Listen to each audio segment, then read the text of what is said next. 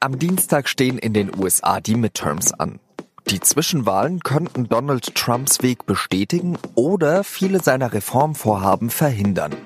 Darüber sprechen wir an diesem Montag, den 5. November. Ich bin Jean-Marie Magro und begrüße Sie ganz herzlich zum SZ Nachrichten Podcast auf den Punkt.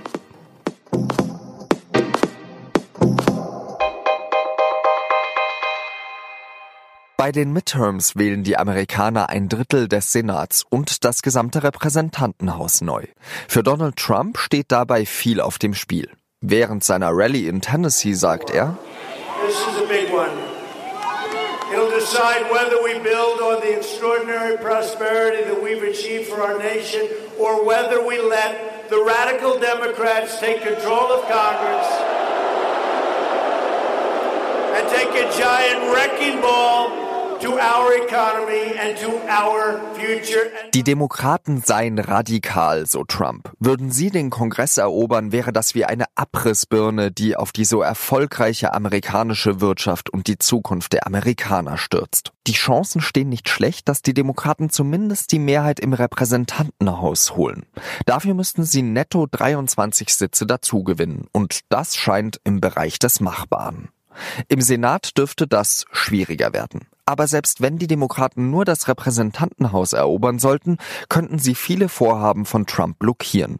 Und die Demokraten könnten dann außerdem Ausschüsse übernehmen und Untersuchungen einleiten. Für Trump könnte dann zum Beispiel die Russland-Affäre wieder ziemlich ungemütlich werden.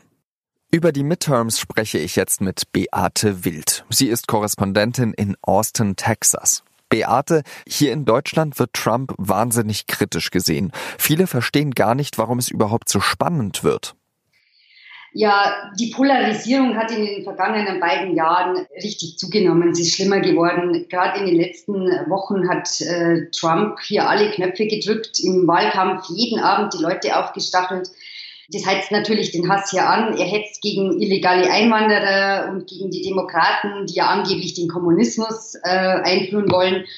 Und natürlich auch gegen Journalisten. Die Stimmung war schon immer krawallig, aber inzwischen ist es einfach eine politische Massenbewegung geworden, die ihrem Anführer folgt. Und 2020, wenn er selbst zur Wahl steht, wird der Hass nochmal überkochen.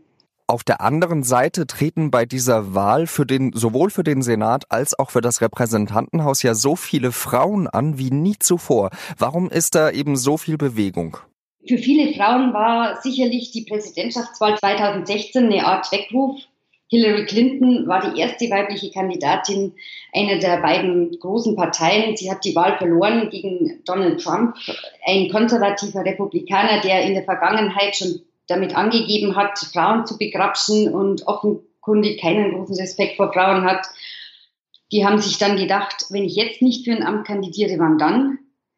Man muss aber auch wissen, dass viele Kandidatinnen vorher schon aktiv in der Politik waren, haben Wahlplakate geklebt oder in lokalen Non-Profit-Organisationen gearbeitet und steigen jetzt eben äh, direkt in die Politik ein. Welche Frau beeindruckt dich da am meisten?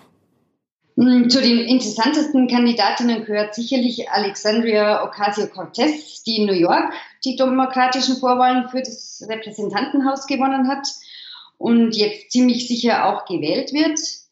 Sie ist 29 Jahre alt und wäre die jüngste Abgeordnete aller Zeiten. Sie hat äh, puerto-ricanische Wurzeln und war schon vorher als Aktivistin für Minderheiten und Umweltthemen unterwegs und hat sich dann eben nach Trumps Wahl äh, zum Präsidenten zur Kandidatur entschlossen. Du, äh, du, selbst lebst ja in Texas. Äh, ist da auch so eine große Bewegung? Ja, in ähm, Texas ähm, ist ein regelrechten Hype um Beto O'Rourke entstanden. Die Menschen in den progressiven Großstädten Houston, Austin, San Antonio oder Dallas, die sind völlig begeistert von Beto O'Rourke. Er kandidiert äh, für einen Senatssitz gegen den Amtsinhaber Ted Cruz, ein Republikaner. Und hier in Austin zum Beispiel stehen in jedem Garten äh, steht ein Beto-Plakat, auf den Autos kleben Beto-Sticker. Viele vergleichen ihn wegen seines Charismas schon mit John F. Kennedy. O'Rourke will vor allem die Nichtwähler motivieren. Er spricht gezielt Millennials und Latinos und Minderheiten an. In den Umfragen liegt äh, Beto aber trotz aller Bemühungen bisher noch zurück, um einige Prozentpunkte hinter Ted Cruz, weil Cruz hat seine Unterstützer außerhalb der Metropolen, Ranchbesitzer und Unternehmer stimmen für ihn, aber auch ultrareligiöse Christen und alle, die Angst haben vor dem Sozialismus. Und das sind in Texas nicht wenige. Texas ist ja eigentlich ein Paradestaat für die Republikaner und trotzdem hat O'Rourke anscheinend einen Nerv getroffen. Wer ist dieser Mann? Ja, er kommt aus El Paso, das ist direkt an der Grenze zu Mexiko. Da war schon Abgeordneter fürs Repräsentantenhaus in Washington die letzten sechs Jahre. Er ist irischer Abstammung, also was der Name O'Rourke ja schon sagt. Beto ist einfach nur ein Spitzname, eigentlich heißt er Robert. Ja, er ist also ziemlich progressiv und ziemlich liberal und spricht gerade eben in den progressiven Großstädten die Leute an. Ja. Ähm, man muss auch wissen, dass Texas eigentlich schon sehr konservativ ist, aber gerade die Großstädte sich schon in den vergangenen Jahren sehr geändert haben. Das hängt auch damit zusammen, dass viele Menschen aus anderen Bundesstaaten auch herziehen, nach Austin, nach Dallas, nach Houston. Und das verändert natürlich die Demografie und damit auch das Wählerverhalten. Beate, zu guter Letzt, von wo wirst du über die Wahl berichten?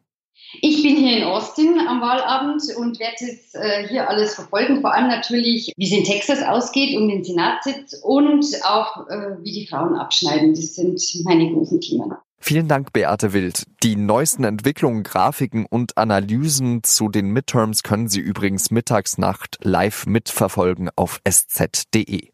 Und jetzt drei weitere Nachrichten, die an diesem Montag wichtig sind.